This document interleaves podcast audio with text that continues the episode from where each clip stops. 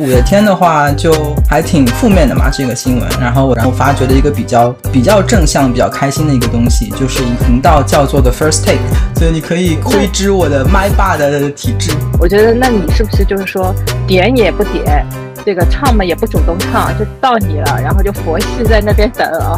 你要想的是怎么跟他抢歌唱。我以后的男朋友啊，或者老公，肯定是一个很会唱歌的人。差不多的，你一个人唱得好，然后又唱这么多，那我还有跟你一起玩，还有什么意义？点了那首《狂野之城》，然后把 整个场都 hold 住了。我跟我老公第一次见面就是在 KTV。这个人如果没有卡拉 OK 的配音的话，他唱歌是走音的。我被骗了。大家好，欢迎来到本次的节目，我是这这次的主持人阿黄同学。嗯，我是觉得女儿真的长大了的菲菲同学。我是最近刚刚喜欢上一个零零后的日本歌手 Wandy 的花同学。哦，你们的重点一个是在。一零后，一个是在零零后，你们请用一句话来总结一下原因吧。原因是今天我女儿和另外一个同学和她的姐姐十二岁的，他们三个人独自去鸟公园玩，不用大人陪了，跨出了历史性的第一步。所以你有看一眼说他真的在鸟公园？因为我老公送他们去的嘛，所以我知道他会把他们送到门口的。你有你有真的去看他那个那个小手表的定位吗？呃，我刚刚就是在等你们来之前。就是德库就看一下，还是还是，我觉得如果说我我也会看啦。不是号称说贝克汉姆说，如果他女儿第一次约会，他肯定要在女儿的隔壁包一个桌子吗？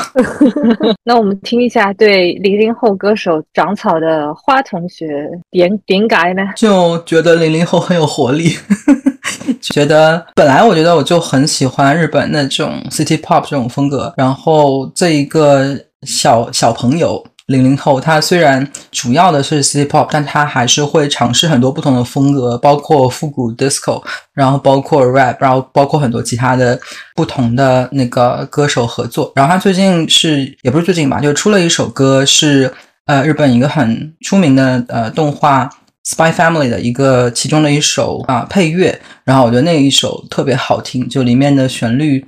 可能有特别打动我的地方吧，虽然那个歌词其实我是完全不懂的。我我们也去了解一下到底这个水平如何，因为好久呢也没有关注 J-pop 的那个动向了。那么说到歌手，那么就来到了今天的话题，最近很热的一个新闻，也是一个住在热搜上的一个艺人跟一个团体，那就是五月天。为什么呢？就是大家一直在。人在质疑他们现场是否用真唱，演唱会用所谓的电唱跟伴奏的一种结合形式，是否是有违背那个歌手的一个责？当然，这个现象我们可能开另外一期话题再去讨论。那我就在想哦，因为就我个人来说，我第一次去看五月天演唱会应该是大四的时候，大四毕业，然后跟我的室友一起去看。我感觉那场音乐会效果也非常差，因为是八万人，呃，他各种。噪声这个效果啊，肯定不如室内场馆，但是氛围相当好，就是感觉我们把它变成了我们的一个大型的卡拉 OK。那么想到卡拉 OK，我就又想到最近另外一个新闻，说目前全国每年新增的那个卡拉 OK 仅限于三位数。在以前我们的印象当中，卡拉 OK 就跟便利店、就跟超市一样，是随处可见的一个产物。好像它正在越来越远离我们这些群体，而且我们去 KTV 的次数真的是大不如前。那我想先现场问一下我们的两位同学，你们最。第一次去 KTV 跟最后一次 KTV 各是怎样的呢？第一次我没记错的话，应该就是跟表哥表姐去淮海路的某一个 KTV。那个时候好像 KTV 感觉在我们可能初中，或者稍微再大一点开始盛行吧。我现在还能记得的名字有什么好乐迪、钱柜，对吧？那些连锁有一阵子扩张的特别快。就去的类似的这种，我想问一下哦，你去 KTV 时候，你的年纪到十六周岁了吗？应该没有，那时候有年龄限制吗？有，没人查身份证，就是我记得到到后来的时候，应该是十六周岁还是十八周岁？应该十六吧。最近一次，因为可能华同学知道，在新加坡其实很正式的那种好乐迪、钱柜这种形式的 KTV 是很少的。所以我去的这个，如果说只是唱歌的形式的话，最近一次是到朋友新他们搬去的一个公寓，公寓里面现在会有很多设施，其中也会包括一个 KTV 的房间，就只是一个房间里面有这些唱歌的系统，然后你可以嗯，就是订订了之后叫一些朋友去唱歌，不是说真的很正式的那种 KTV 的店。就是也没有水果送的，对吧？没有酒水，没有服务人员，就是你要带零食什么，你就自己带去，因为也就在家楼下嘛，你就那那你跟的是就是在坡县的朋友，都是华人朋友了，是吧？就年纪也差不多的。对，好，那他歌什么都还全的，音响效果也还行，是吧？非常全，而且这里只要有唱歌的地方，虽然少，但如果你偶尔去的话，有一个很有意思的，它又有很多闽南话的歌。嗯，也有那个马来的什么的，就是语言种类非常丰富，就是曲库很丰富，对不对？对的，对的，符合当地的特色。其实提到五月天，我就想说一段那个跟五月天截然相反的一一段事情，但是我在想是现在说还是会后面会不会有机会说，还是我现在就说掉算了？我就感觉好像很一个彩蛋，很不搭。那那我就现在说吧，感觉对现在还算比较靠近。就我觉得，就说到五月天的话，就。还挺负面的嘛，这个新闻。然后我就想分享一个我最近因为听这种日本的乐手，然后发掘的一个比较比较正向、比较开心的一个东西，就是一个嗯频道叫做 The First Take，它是索尼音乐旗下的一个啊频道，然后它主要是在油管更新，然后现在在那个 B 站也有。然后它跟现在那种狂做加法。就什么舞台效果啊、舞美啊，然后整个剧情啊，然后灯光啊，甚至观众眼泪啊，什么叠加的那种不一样。它就是回归非常非常非常的本质，就是一个录音室，然后一堵大白墙，然后一个专业的话筒，然后一个歌手在那一边唱歌这样子。然后它叫 first take，是因为它其实只有一个 take，就它只录一遍。至少他是这么号称啦，就是他是他说希望来的这个歌手就把这个东西相当于一次现场的演唱去对待，他没有去被啊重新录啊修正的机会，然后他们放出来的时候也会是啊尽量少的修音跟修改这样子，然后他们整个的镜头也非常的简单，就是能把一切能够做减法的全都减掉，就是只是回归。啊，音乐的本质，歌的本质就是只有那个配乐跟那个，就是只有配乐或者是伴奏跟那个歌手的声音这样子，而且尽量让伴奏是不会去压过那个歌手的声音。然后我觉得这个其实就非常的真诚的一个表演，然后我看下来也会觉得非常的非常的喜欢。然后他们一开始是只是重点是索尼旗下的一些艺人，然后现在因为非常的有知名度了嘛，他们在油管上面有大概七八百万人的。订阅，然后他们现在可以请到一些啊，Harry Styles 这种明星，然后蔡依林也去了，然后还有那个啊，Avril Lavigne，就之前有听过 Avril Lavigne 说，传说他的现场非常的车祸嘛，他就有一个啊，伴奏拿了一把吉他，跟他两个人在录音室就唱了那首超级难唱也非常出名的那首 Complicated，就还是能够听到他的实力非常的非常的强劲，这样子我就觉得就是跟五月天这个事情形成了。非常鲜明的对比，对对对对。然后大家有兴趣可以去听听看《The First Take》，然后还有一些动漫界大家也很出名的那一些歌，《青鸟》啊，然后还有比如说最近很红的那个《You Are So Big》，就是最近我们的江同学非常喜欢的年度二次元歌，他们也不算二次元，他们呃张同学最喜欢的年度的那个他的播放列表第一名，这样子就是。还蛮多，现在蛮大牌的人去，但是如果在华语歌坛的话，除了蔡依林之外，目前去的人还非常的少，只有大概三四个香港跟台湾的歌手，跟一个在大陆应该几乎没有名气，只是在日本可能在日本出道的一个女生这样子。然后我就觉得，是不是很多的歌手都没有勇气去？因为真的还来这样这样相当于是一个清唱嘛，对吧？就只是有带伴奏的清唱，因为实力不好或者有对自己不够有信心的就不会去。他已经给你筛选过一批了，所以我觉得蔡依林这种已经功成名就的人去，其实还挺有勇气的。因为嗯，已经有名的人再去的话，他更多的是一种暴露缺点，而不是说扬名立万这样子嘛。那。他本身去的人很多，也是可能在现在比较新生代的，也还在想要上升期的人，所以但是我内心还是很希望什么陈奕迅啊、张学友啊能去一下这样子，然后让我们也保一保耳我们的风采，对吧？我看评论有说是有一些日本的歌手也是有翻车，但是我还没有去看他们那些翻车的视频，我就觉得至少真实吧，就是至少，嗯，你那一刻的水平不代表你永远是这一个水平。那啊，如果你有勇气去展示的话，那也表示你。可以，就是至少认知到自己的水平，然后以后你还是有努力的努力的机会嘛，这样子。好，那然后回到我自己，我第一次去 KTV，其实跟那个飞同学有点相似，但是我觉得我年纪应该比你更小，我觉得我应该是在小学时候或者初中，刚进初中的时候，就我爸单位那时候是有那时候属于做的还比较好的那时候的好的国企，他们会有那种。当时的叫 team building 团建，然后那个时候在上海去 KTV 是一件超级时髦的事情，就跟现在去差不多什么夜店啊，或者是什么什么剧本杀是一样的嘛，对吧？然后那个就作为我就作为那个呃家属，对吧？就是员工家属就带着一起去，因为当时是包了一个很大的厅，有那种。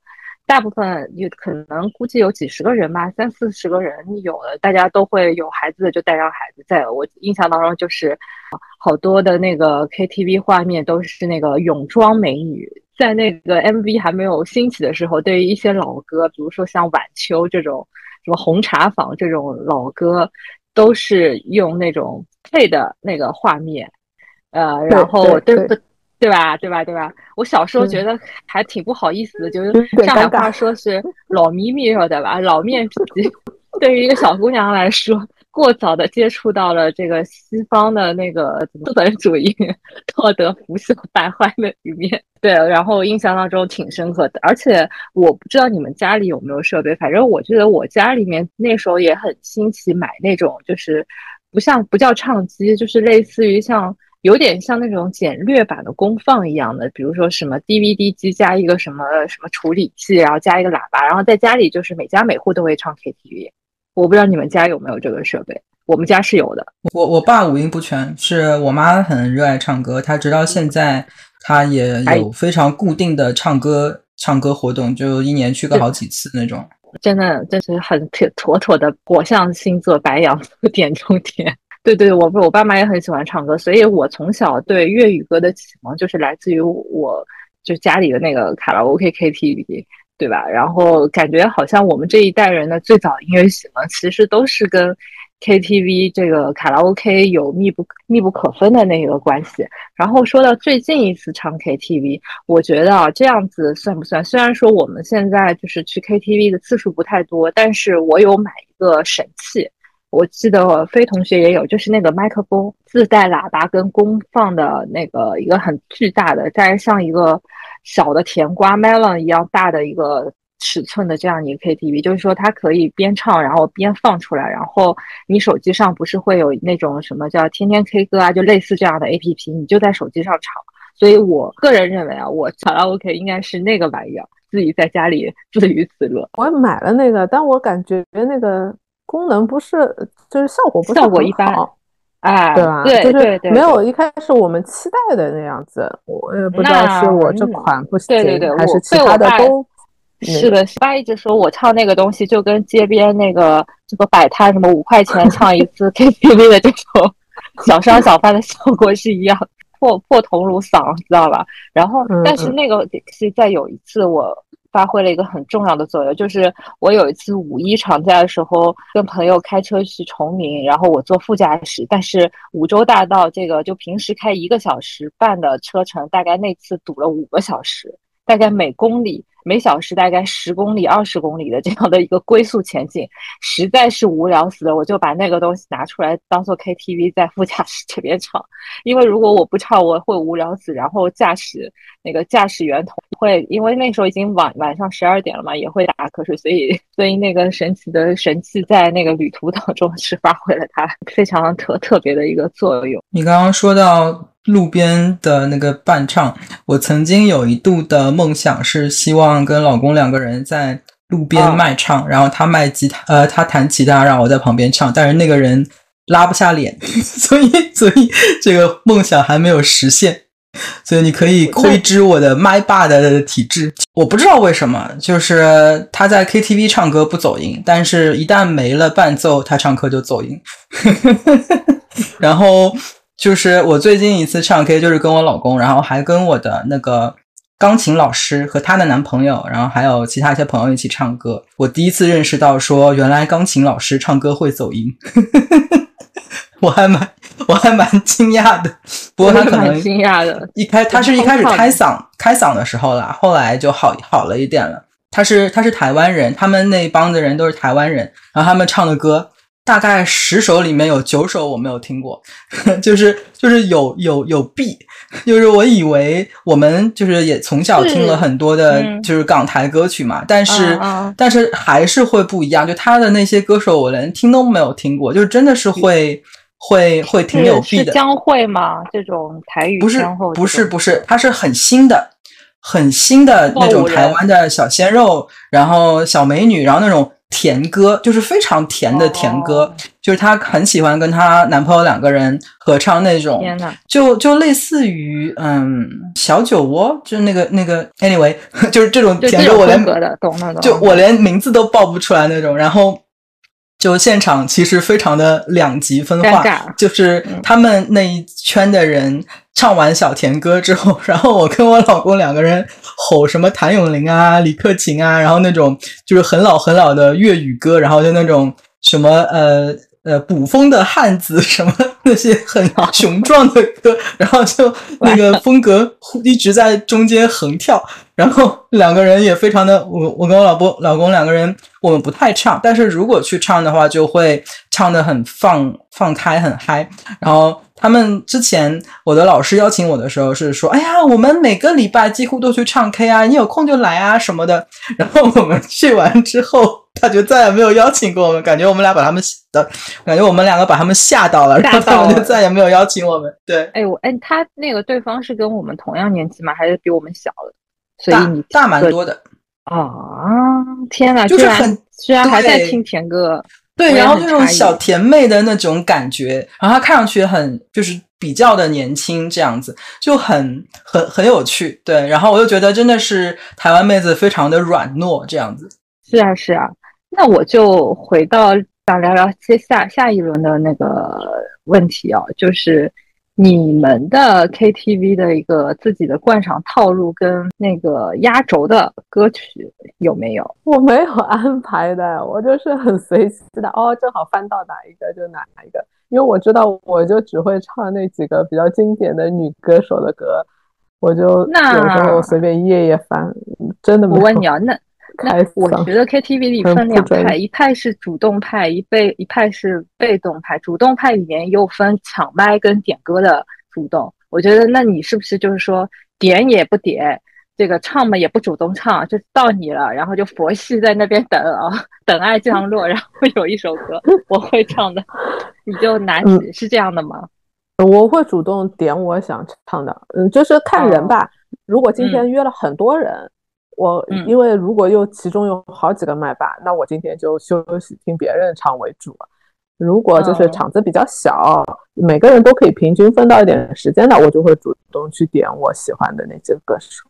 那你会把你的歌插上来吗？因为我知道，就是 KTV 经常是一个人。就是他会一下哐哐哐点几好几屏幕的歌，然后然后导致后面一开导致一个人就唱好几一首接着一首都是他的歌，你知道吗？你你会把你自己的歌插上来？我会插的，不然他的嗓子也累得不行的嘞。我觉得最好就是大家唱唱轮流，这样子可以休息一下喉咙嘛。我觉得 KTV 有一个很神奇的东西，就是大家一开始进去都特别慢热，你点歌嘛，你也不点，他也不点，然后就是。有一个冤大头点，然后冤大头点完嘛，都是他的歌，唱那么累死。后面的人是开始按捺不住了，说怎么都是你的歌啊什么。然后我在想，你自己你开始的，哎，对你又你又你又不点，然后看人挑担不吃力。所以我觉得这个 KTV 的这个文化跟这种特别的一些规矩跟规则也是蛮有意思的，对吧？就总是很大家都很慢热，不会。我去过所有场子都没有什么一开始大家就抢着点歌的，从来没有，never。就是一开始放的歌，大家都是你看我，我看你，这，第一首谁啊？然后总总再找一个冤大头出来，那个开始开嗓。我不知道你们你们碰到的是不是这种？但我觉得就是还要看有没有那种极致麦霸在这个团体里面。我碰到过那种极致麦霸哦，真的就是你要想的是怎么跟他抢歌唱，真的很喜欢唱的人。那他是唱，那你碰到这种是唱的好的，还是说就是爱唱？唱通常是唱的不错的，就是绝对是也有一点是算他的一个特长，所以他也想要秀。而且最近有趣的是，我碰到这样一个麦霸，是我的一个呃老外同事，还挺有年纪的。呃，通常老外很喜欢唱 KTV 的不多，但是我这是我见过最爱唱 KTV 的老外，他喜欢到会把同事叫到他家里，他家里有很好的一套唱歌的，他就是让同事去家里，他的家里提供吃给他们听，他其实需要的是听众，他过一阵子没有听众就就就不行了，就真真的是我见过最，而且他的唱的歌啊都是很。很用力的，就是需要难度跟技巧，但是他真的唱的很好，高音他唱，对对对，那那他唱的是什么英文歌是吧？英文歌，英文歌哦，但是他呃偶尔给我们唱过一首越南歌，因为他后来现任的妻子是一个越南人，所以他学会了唱越南的生日快乐，给我们展示过唱这首，嗯，是是男的吗？都是英文啊。男的哦，我跟你说，我我要插一句，就是我特别喜欢，就是唱歌唱得好的男的。我感觉一个男的，但凡他在我面前唱的很有魅力，是吧？感觉就加了一层滤镜，对吧？就是普通的衰仔变周润发的这种感觉。因为就是我们当年最迷就是这种歌星啊，最迷这种港台文化的时候，我那时候就想过，我以后的就是男朋友啊或者老公，肯定是一个很会唱歌的人，不然我根本就不会看他一眼。但是我就觉得很多想象和现实是很有距离的。我老公是我见过世界上最不会唱歌的人，不会唱歌到一首无法相信的程度。你你你俩是真爱了。对啊，我真的原来会有这种想法。你们你们真的会希望另一半会唱歌？好神奇的一个一个需求，唱的很好就很有魅力啊！你不觉得对吧，菲菲同学？对啊，我俩达成一致了，就是他可以掩盖他很多其他缺点。如果他唱歌很好，一白遮百丑。唉。我要摸着我的长长的白胡须跟你们说，我上个礼拜不是有有讲到一本书叫《How to Not Die Alone》吗？那本书 就在那边义正言辞的告诉我们说，选老公或者是选老婆，千万不要选这种以后对家庭生活毫无用处的 character 技能，是吧？对对，他就严厉的批评说这种东西毫无用处。你说，如果你的小孩什么遇到什么问题，他生病了需要 handle，如果你你你们家庭有一个人什么呃职业发生变。话或者失业了，你们一要一起抱团什么的，唱歌唱的好有用，就 就。但但我觉得，如果他唱歌唱的好，我每周末都会让他给我唱歌，来提供情绪价值。没有没有，这个花同学的意思就是说，实用价值在某种意义上要更重要一点。但是我就有个问题啊，你在认识一个人 dating 的时候，你你哪知道他会不会修水管？你哪知道他在生病的时候靠不靠谱呢？这个无法预知的，我他的意思不是修水，他的意思不是修水管什么这种活儿，他的意思是，比如说这个人他能不能够真的听别人说话，比如说他会不会呃只管自己说，他完全不倾听，这是一种倾听的技能。然后比如说他这一个人他有没有起码的同情心。呃，共情能力，然后比如说他这个人有没有责任心，就是他，嗯，说的是这种，嗯，就听上去比较泛泛而谈，大家也觉得听了说啊有道理，但是他其实大家在 dating 的时候不会真的放在心上，但他就拎起来给大家敲黑板说，大家注意啦，这一点才比较重要，不要去管他唱歌唱的好不好听。但是我承认，就是二十岁的时候，你要是认识一个很会唱歌人，当然会被很会被他迷住啦，这肯定是没有办法的事情。根本听不进他讲的这本书讲的内容。对，这本书就是给三十五以上的人看的，我觉得。就我觉得太被动了，就过了呀。你哎，对啊，你看得进去的人就就已经已经过了这个阶段，然后你让张同学情何以堪？没有没有，他自己内心还是二十五岁，我相信。永远是少年是吧？在这里 Q 一下我们张同学，不服吗？来，赶紧下次来加入我的节目，跟我辩论吧。不服给赶紧给我们留言啊！我们的留言 数需要你，赶紧把我们的节目推给别人。你看，然后告诉我，你看这这几个人说的离谱吗？我像话吗？这就而且趁我不在是吧？就 对对对，你建建议你不服来辩啊。那然后哎，刚刚我们说到哪里了？哦，就说到那个唱歌，唱歌加滤镜嘛。但是我我又觉得，如果你真的跟那个唱的太好的人在一起唱，会很没劲啊。就你你为什么要跟我们这是叫什么降降降维？打击啊，对吧？你我们都是自己唱的差不多的，你一个人唱的好，然后又唱这么多，那我还有跟你一起玩，又还有什么意义？你不会觉得这样吗？我会觉得有些这样的想法。就虽然我唱的烂，但是我不允许我没有的没有这个机会去去去参与。你们我我就是觉得，如果需要抢歌的来唱，会有点累了，有点没有考虑到别人。嗯，我我比较烦的是有一种人。就是是比较要好的朋友，所以可能每一次唱歌局他都去，然后可能在人生的二十多岁的时候就会有一阵就是频繁的去去唱歌这种嘛。然后比较烦的点就是他每次都唱一样的歌，我就会觉得很烦，就是感觉如果每个礼拜都听一遍，就觉得哎呀，你能不能换点歌唱？但是我不会直接说出来啦，我就会心里面想，嗯，哎，你都只唱你拿手的，你可以换两首唱唱吧，这样子。那那个。呃，那你来谈一下你自己的 KTV 套路跟你的保留曲目吧。我一般都是唱男生的，因为女生的唱不上去。然后我最近一次唱就发现我快要连男生的都唱不上去，我要跟谁谁谁一样假唱。对，然后我我小时候第一次唱 K 唱 K 也是妈妈带去的嘛，然后嗯，当时就对这个整个场面也非常的不熟悉。然后当时是有家里有一张那有一盘磁带是那种什么港台。港台可能也是香港歌手，或者是港台歌手合集这样子，然后里面有一首是郭富城的《狂野之城》，是一首快歌，然后还是广东话的。然后那个小时候也不懂广东话嘛，然后但是就因为听的太多变数了，所以会模仿着唱。然后当他们最后那一群阿姨叔叔就是强行让我去点歌的时候，我就点了那首《狂野之城》，然后把。整个场都 hold 住了，他们应该觉得这是谁带来的神仙女儿？怎么这么搞笑？就你知道，就是跟阿黄同学刚刚说的一样嘛，他们都唱唱那些什么选择啊，什么明明白白我的心啊，哭砂啊，就在这种歌当中，我进去了一首郭富城的《狂野之城》，然后把大家都吓傻了。那那说到这个，我来来到我主持人的特权的那个环节了。那我现在请请我们的花同学来给我们。唱两个，唱一个小节吧，考验你真实的水平到了。我我不我不我不记得那个歌了，太太久远了。那你不记得那个歌了吗？太太太久远，就歌词也不记得了，然后只记得旋律，但是歌词一句都不记得了。真的吗？我不信。真的真的不记得了，因为当时我不是理解了那个歌词，然后会讲广东话去唱的，是完全就是在那边他讲，就是如果他讲唱的是个越南语，或者他唱的是个什么柬埔寨语，我都能唱下来的那一种。但是这种你就会不记得的嘛，因为没有在脑子里面是有逻辑的东西。好吧，那我们给你一周的时间，我又有 KPI 了吗？查歌词，你要对对，然后在下一次节目前面，你你你，请你清唱一段。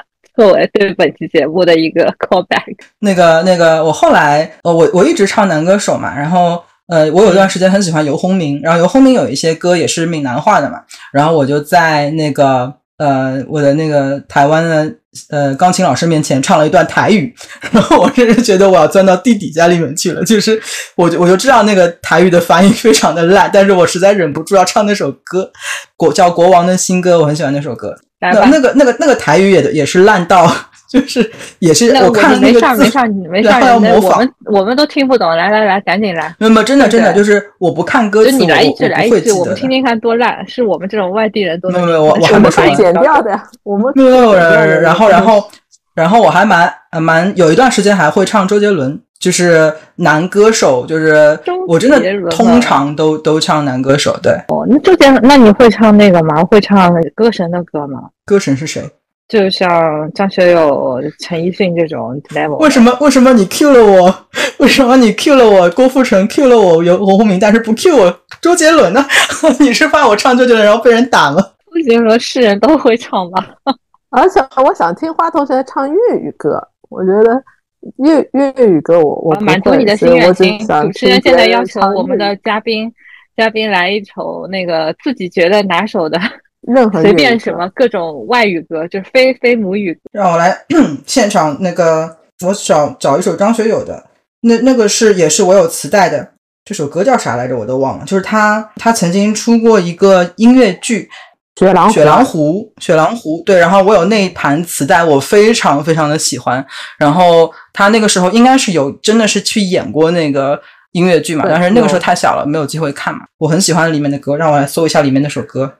流传在月夜那故事当中的主角嘅漂亮，如神话活在这世上，为世间不老的愛輕輕唱。好，你可以剪掉。一百分，一百分，一百分，你可以剪掉。我会把你粤语歌的，我会把你这个剪到最前面去的。我感觉我现在粤语也很烂，然后唱歌也很烂。就是我现在还蛮理解为什么 A B C 的小孩不肯讲中文，因为你一个东西讲的很烂，你就会不好意思讲，特别是在很 senior 的人面前，就更加不好意思讲。就是你明明可以用另外一个语言讲的没有错，为什么要用另外就是？用用一个能够暴会暴露自己很多错误的一个方法去讲同一件事情，就是没有这个动力。哎，说到唱非母语的歌，其实我也很喜欢装逼，你知道吧？我就是我，我到现在唯一还能背诵全文的是那个宇多田光的《First Love》。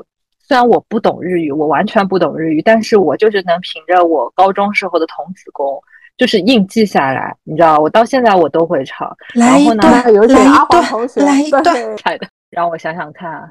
听过哈，这个应该所有人都听过。我就唱一个 You are always gonna be my love，いつかあれがどまだ声に落ちても I will run back to your love. You tell me how。哎呀，完了，我好像很投机取巧，我就唱了里面唯一的英文。有英文的。对对，因为它其实开头挺难唱，它一开始进来就你没有前奏的话，它是一个很低的一个音区。嗯 所以，但所以，我就是，然后 KTV 时候就会点这首歌，然后搞得就很冷场。我估计很多人都会想，这这个女的是有怕是有病吧？就是 搞一首，就大家都会冷，除非是大家很熟的同学啊。就如果是有会有同事啊或者不认识的人，会觉得你这个人就是装逼狂。然后呢，但是我以前在我刚工作的时候，我跟同事一起去唱歌的时候，我会去。靠着唱闽南歌的那个爱拼才会赢去热场，就大家都会笑的前后前仰后翻，因为反正同事大家都是上海人嘛，对吧？没有基本没有人懂闽南语，所以你乱唱也也无所谓。但是我觉得像这种很土嗨土嗨的歌，真的是能够热起这个场子。包括像那种什么凤凰神奇啊，不不凤凤凰传奇，凤凰凤凤凤凤凰传奇。东方神起跟凤凰传奇，对，就是会唱那首歌。然后呢，我还是想 Q 呃 call back 刚刚那个第一趴那个飞同学讲了，就是说我们会听一些华语歌，也会听一些英语歌。有时候你会就心血来潮去点一些英语歌，就比如说有一次我想去点那个就是 Katy Perry 的那些歌嘛，就那个他那首很。很很红的那首歌嘛，然后我就发现超级难唱，包括当时喜欢那个 Avril Lavigne 也会去点他的歌，就感觉完全没有没无从下嘴的嘴的那种难度，所以就是呃，我觉得很多歌曲真的就是呃，可能有的是口水歌，就是方便大家流传，但有一些歌手的歌真的是好难好难唱，就是你感觉你每一个字都不在那个调上，或者是你很好奇这个 歌手是怎么能够。撑到副场去的，所以你们会不会去挑一些难度很高的歌？就不会，我我唱不来难度很高的歌。然后这个插一句啊，我就觉得我们也习惯听华语歌，可能和我们的语言也是有关系的。比如说我女儿，我一直想给她推很多就是华语歌，但是她真的可能是她就是现在比较习惯英文的，她就是喜欢那些英文歌手。华文歌手很很难让他接受。来来来，装逼就要靠我了。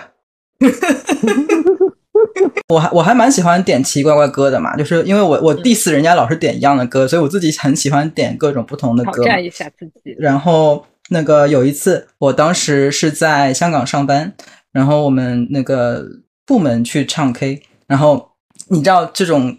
经理就是比较 senior 的人，他们通通常都是会比较在这种场合，通常会比较谦让一点，然后就让小朋友去唱，然后经理可能就偶尔唱个一点点这样子嘛。然后我们有一个还蛮 senior 的经理，然后他一直在那边呃蓄势待发，然后他最后点了一首就是一看就是他那种拿手曲目、装逼曲目，是那个是那个 B G S 的 Staying Alive。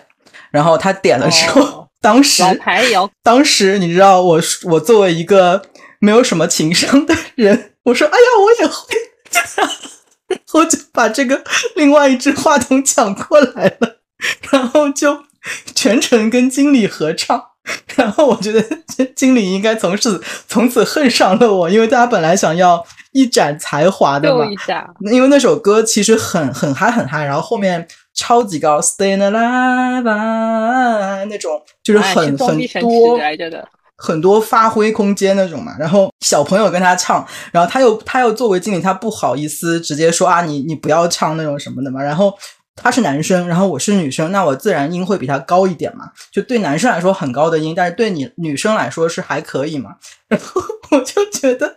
他应该从此就非常的不喜欢我，就是论如何在职场混不下去，你应该在电视剧里面第一集、第二集就要下线了。肯定就是我这种人。那你那个他后来如何？你是跟他直线汇报的吗？还是只是一个上下级的关系？那我们是 project based 的，后来我有做过他的 project，、但是他后来就没怎么再找我做，我总是做另外一个 一个 manager 的 project 了。请请请屏幕前的那个零零后的那个同学们，要以那个花同学这个职场的那个踩雷为为为那个为借鉴，对吧？就是要学会做聪明的职场人。不是说现在零零后更加直接吗？不是说现在零零后才不管这种这种，估计零零后会一个人把这首歌唱完是吧？也不给经理一个任何任何这个表演的机会是吧？我是觉得其实这种事情，如果我是经理的话，我就觉得就真的是芝麻蒜皮的小事，我觉得没有什么好。就如果真的因为这个事情而记仇的话，那这经理人也不咋地啦。说到这个，其实远离脱离这个音乐性跟娱乐性，其实我们 KTV 很多承载的是一个社交的一个场所，就是类似于西方人的一个酒吧，对吧？或者是夜店，但是在很长一段时间，其实是我们亚洲人的一个 social 的一个场合。就比如说，对于部门团建啊，大家。或者同学同学聚会啊，包括有一些什么 farewell，或者是一些毕业的，对吧？大家同学毕业之前，然后唱一个通宵什么的，就变成一种社交的一个形式。我想问问看哦，就是你们有没有印象很深刻的，就是在 KTV 里面发生的一些小事故或者小故事？比较特别的 KTV 做的事情，可能就是一个人去唱 KTV 吧。去过两次，一次就是大学时候，就是有感情问题的时候。我就觉得我最想要发泄的方式就是去把所有伤心的情歌通通唱一遍，然后我就一个人学，因为我想叫别人去，别人可能会厌烦我这种太丧、太那个负面能量爆棚的那个一晚上，所以我就自己真的假的？那你唱了什么歌啊？什么什么阴天这种是吗？对，一千个伤心的理由。对，反正只要怎么苦怎么来的那种。那你觉得你哪首唱的最好？哪首让你最爽？最爽可能太久之前了吧，也、嗯、因为我我不是很具体哪一首歌的那种人，嗯呃，好像就好一点呀、啊。我觉得就是是一种发泄的方式。哎，还有又又失恋了？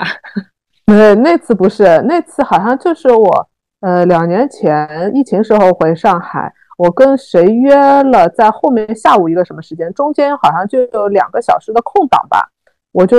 觉得无事可干，也不想那个方便回去，我就呃想到了去一个人去 KTV 这个主意。呃，在新加坡这里其实比较少这种嘛，我就说，所以我其实挺怀念的上海的这种 KTV 的这样子的服务，我就自己去，我觉得也唱的很高兴。我想问你啊，你一个人去，然后那个服务生什么也不会觉得很奇怪吗？就你不会觉得人家会觉得你很奇怪吗？像我肯定会有这种心理包袱。我当年小小的时候去，我觉得会有一点，好像有点在意别人怎么看。其实他也没有给到我任何这种状态，是他很吃惊什么没有。我后来一次都已经年纪那么大，去更自然了。我觉得这可能不少吧。我觉得我不应该，我觉得我是只是自己一个人去唱很累，嗯，是。就是要一直一直想要唱什么歌什么的，就反正就一直是你吧，对吧？对，然后要暖场嘉宾的休休息一下中间，不然那个嗓嗓子实在吃不消。嗯，仗剑走天涯，跑去 KTV 挥洒歌喉的事情，我也，不过我其实自己也没有做过，我也不知道周围居然周围真的是有人会去一个人唱 KTV，我也挺好奇的。那我想听一下。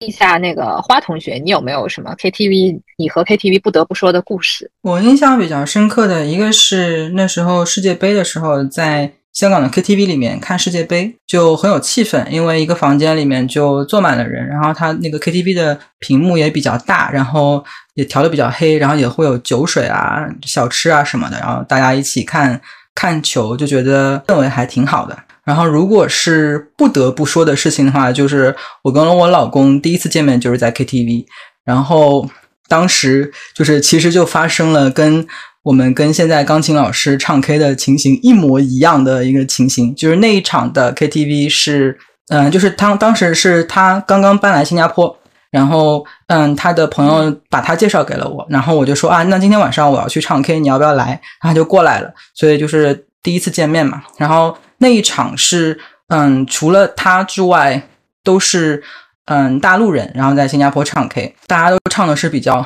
正常的歌，因为当时我也是啊离开香港。没有说真的很久嘛，所以我而且我当时我之前在很长一段时间里面都挺喜欢粤语歌的，所以我有的时候唱 K 的时候就觉得啊一个人唱粤语歌很孤单，然后就天降神兵。然后他呢，他的爱好也会比较的老派，因为可能年轻的那一些歌手啊什么之类的，我反而倒不是很熟。我就有一阵很喜欢左邻右里，就是李克勤跟。谭咏麟就是很老很老很老的歌手，而且是在他们现在翻红之前呢，就是那个时候他们其实还蛮半红不红的样子的。还有嗯，张国荣啊什么那些真的是比较老的歌。然后他作为一个本地人，所以什么都会嘛。那些那些男男歌手的歌，他基本上都会嘛。然后又又到了其他的人在那边唱，就正正常常的什么五月天啊，然后。什么张惠妹啊，什么嗯，就是正正常常大家通常都会唱的什么莫文蔚啊之类的歌，然后轮到我们两个就唱一些很疯的，什么左邻右里的什么啦啦森，什么搞搞搞搞怎闹的，就是很就大家又会听了一头懵，比如说这什么歌从来没没听过，然后很吵，我也没有，就就很冷门的粤语歌，对吧？比较。比较老派，就是可能就是连我们这个年纪通常都是不会听的，可能要再年纪长一点才会听的那种歌，然后就非常的非常的 click 啊，就是你你在 KTV 遇到一个能够跟你一起合唱的人就很爽嘛，然后所以我跟他见了第一面就没有回家，两个人在外面一起过了一晚，就是我们在 KTV 唱到通宵。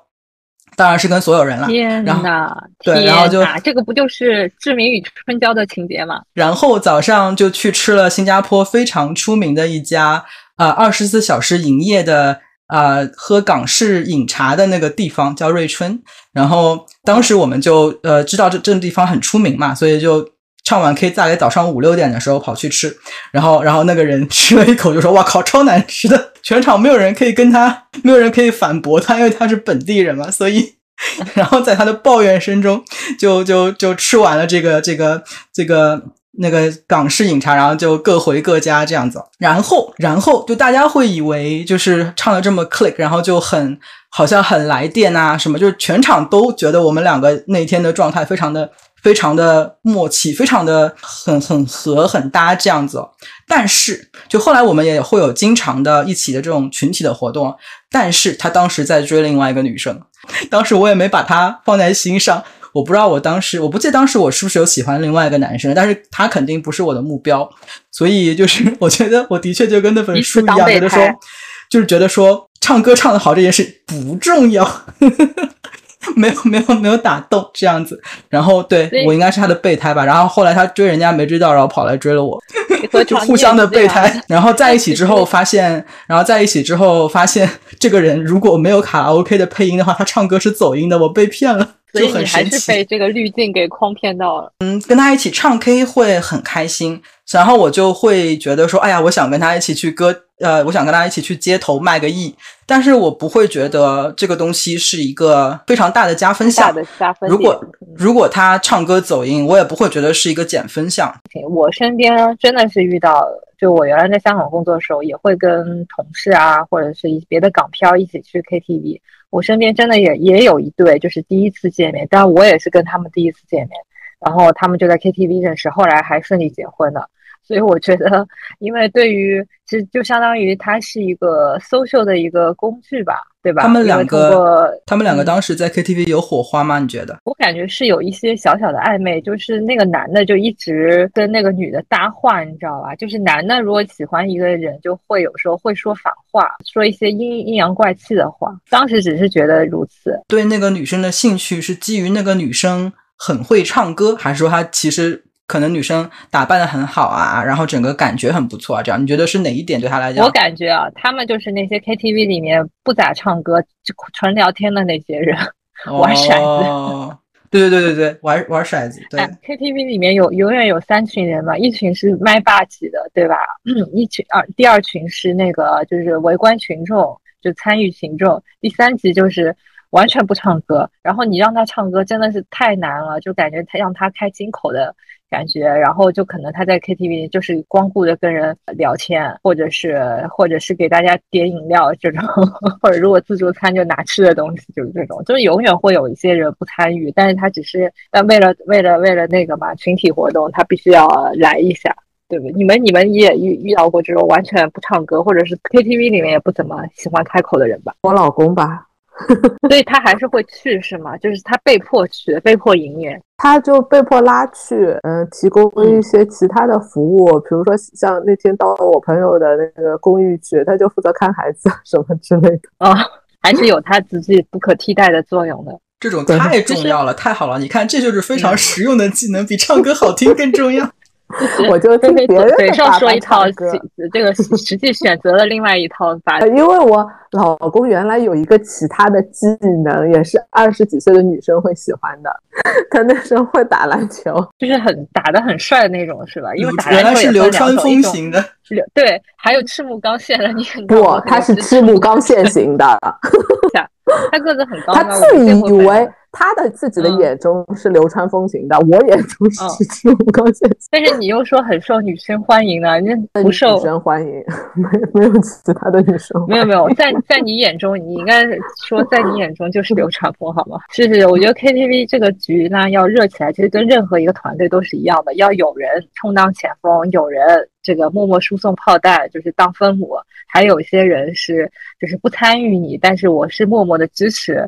支持这个 团队，我也不抢功，我也不争什么东西，但是离了他们也。然后我我个人比较印象深刻的呃一个 KTV 经历是有两个小故事吧，就是我记得我三十岁生日的时候，当时因为也是不在上海，所以但是为了生日请大家一起玩，所以就特地回到上海，然后跟大家就。呃，一起在 KTV 里面度过，而且我请的全部都是，基本都是女同学啊，应该没有男同，而且囊括我初中到高中到大学的同学，就我感觉就把所有的一个圈子融起来，而且当时流行玩那个什么开心网或者博客嘛，包括因为我们以前都是在一个地方长大的，就成长轨迹相对比较单一，就有些有些你的初中同学。可能跟高中同学的同学是初中同学，就是会有，然后你的高大学同学可能又跟你的高中同学的同学是呃以前他们俩是同学，就是会有这样的一个交叉，所以我觉得那次玩的还真的是蛮开心的。另外一次比较尴尬的呢，就是我在 KTV 里面忘记我的门牌号是多少了，忘记哪间房了，真的超级尴尬。就完全记不得了，而且在它里面，大家也知道，内地的那个 KTV 都像迷宫一样的，就好像你出去上个厕所，然后回来，感觉每间房都一样，而且你又不好意思推开门，对吧？你一一间间去张望，而且外面是看不到里面具体有哪些人的。我大概那是在外面徘徊了二十分钟，而且那天大家喝过酒了，脑子更不好用了。我觉得这是我史个人史上最社死的一个经历。我不知道你们有这种经历，是不是只有我这种很马大哈的人、粗枝大叶的人才会遇到？在 KTV 找不到房间，在外面徘徊了二十分钟，确实有难度。有时候我觉得那个挺黑，又那个很多转口都很像，确实挺难的。我也找过，但没有你那么久。那你是自己想起来，还是就是正好碰到人，然后好像是有时候就正好有人也出来，哦，就就那个。所以你是连房号都不记得了吗？没有记房号，因为出去上厕所比较着急，就没有记房号。而且不是你我订的房间，就别别人订的。哎，对哦，有可能订的房间的人就是也有陌生人，就可能你连报是谁谁谁订的房间，让服务生去查。都没有办法，就这种就毫无线索的那种，而且你手机也没带哦。最关键是你没带手机 啊，就是 lost，完全 lost，而且是那种就是最多的那种中包。如果是然后回到我们最开始的那一趴的那，就是讲的那个情况啊，就是最近你会发现去 KTV 的都是年纪很长的，就。包括我爸妈的年纪，像我们这个年纪呢，可能就是很多人都成家了，上有老下有小，也没有这么多时间去去唱 K 了。然后在我们比我们下下面那一点呢，九五后或者是零零后呢，他们好像 KTV 已经不再是他们那个社交的一个中心了，跟我们当时年轻时候二十几岁的时候完全不一样。他们可能会喜欢剧本杀或者是各种别的一些活动嘛。所以我在想，你们觉得 KTV 这个东西呢？它诞生于上世纪六七十七八十年代吧，会不会在我们身边逐渐消失呢？菲菲同学，你觉得呢？你觉得还会不会像我们这一代人店长，等我们退休了时候，会不会发现连一个唱 K 的地方都没有了呢？我我是从我女儿身上看的话，我在家里买这个话筒，她还是挺有兴趣唱的，包括她还有其他的邻居小朋友来。都会唱，所以我觉得这件事情是给大家带来愉悦的。还有是，比如说我们自己家明年要交房的那个公寓，它也有安排 KTV 房。我觉得他们现在还会设计这些设施给居民，就是因为还是有需求的。但是可能因为这里的娱乐生活没那么丰富，不像国内，可能真的是选择太多了，就分散了大家的这种需求。就大家喜闻乐见的群众的活动，还是会。长久存在的，或者说是换一个形式，就比如说变成你们这种社区的 KTV 房，对吧？不是那种钱柜啊、好乐迪啊这种娱乐娱乐场所。就我稍微上网查了一下，以前在香港的时候最经常去的一个是 New Way，一个是加州红。然后其实这两家还在前一段时间就合并了，然后又再加上经历了 COVID 之后，他们的业绩就。越来越差嘛，然后 COVID 时候，因为在 COVID 很早期的时候，就当然还很紧张的那段时间，嗯，好像是 Neway 有爆出来，他们有有呃员工感染啊什么，就搞得很大的一个负面的新闻，所以对他们的这个卡拉 OK 的事业也非常的负面的一个影响啊。所以我看到他们网站上，他们曾经最高峰陆陆续续应该是有四十家门店，四十多家门店在香港，然后现在只有十家了这样子。其实就像刚刚你们两位有提到的，就是其实卡拉 OK 现在是以另外一种形式存在于我们的生活当中，比如说家里面可以唱，比如说小区里可以唱，比如说甚至啊车里面也可以唱这样子。我觉得之所以有这样一个变化，最主要的是因为以前大家。不能够唱，是一个是啊硬件没有这个条件，一个是更主要的是没有这个软件，因为你很很难去找一些这种伴唱的那一些袋子。然后现在是因为有一些中介的公司，他们把这些伴唱的版权啊什么全部都搞定了，所以我们直接可以用一些 A P P 啊什么的，就可以拿到一些有正式的可以去啊用来做伴唱的这样一些啊旋律，那就对于推广。KTV 这件事情就等于是它的那个门槛就基本上就没有了嘛。然后如果以香港为例的话，其实香港现在的 KTV 其实真的是非常的没落，但是年轻人还是需要社交嘛，所以他们现在去的那个地方其实跟 KTV 非常的相似，它叫做 Party Room，但是它的那个功能就会不单单是只有 KTV，就它会那个那个 room 里面是可以唱 K 的，但同时之间它可以玩桌游啊，然后可以啊。呃，玩一些其他的呃东西啊，然后有有吃有喝啊，然后嗯，就是叫做一个多功能厅吧，这样子。所以我觉得就是卡拉 OK 它没有消消失，它没有消亡，它只是以一种更加的随性的一种方式存在于我们的我们的生活当中，并且我觉得会啊一直存在下去吧。因为唱歌就是一件挺开心的事情，我觉得对这个东西就是在美北美的话，包括那时候在新加坡。我在新加坡去的 KTV 其实也已经不是纯 KTV 了，它通常是餐厅兼 KTV 或者是酒吧兼 KTV，它就不能够只营业 KTV 这一个事业这样子。然后我们这边的话，它是嗯，它是一间正儿八经的餐厅，就它做做东西还挺好吃的。然后顺带它会在大厅里面也可以给你唱歌，然后它还有几个包厢，你可以在包厢里面唱歌，这样子就是它的确是成为了服务的一部分，而不会而不是一个只纯。纯粹提供 KTV 场地的一个一个服务，这样子，你们会去吗？你你跟你老公对，或者你我们我们朋友，我们去就是去这种，对我们因为也没有那种正式的 KTV 连锁嘛，我知道的好像没有，就都是这种开餐馆顺便带一下，这样开酒吧顺便带一下这样子。我记得我在美国最离奇的一次经历，就是说我跟我同学去坐游轮。游轮上会有各种大大大厅小厅的那种娱乐场所，居然也有 KTV。然后我记得我第一次看到老美唱 KTV 的时候，也是 很震惊。对，其实他们有他们的对唱 KTV 的那种形式，他们有一些是会现场伴奏啊什么的。对他们，因为唱歌是一个。就是 从原始社会就会大家以唱歌来沟通的一种很还挺本能的一种方式吧，我觉得是蛮刻在我们的基因里面。对，虽然说就是 KTV 有各种各样的形式呢，但是我其实还是蛮喜欢我们这种传统意义上的这种 KTV，就是为什么它是在一个固定的一个房间，就是固定的一个空间，让一帮人或者熟或者不熟、不够熟的人，然后短时间能够。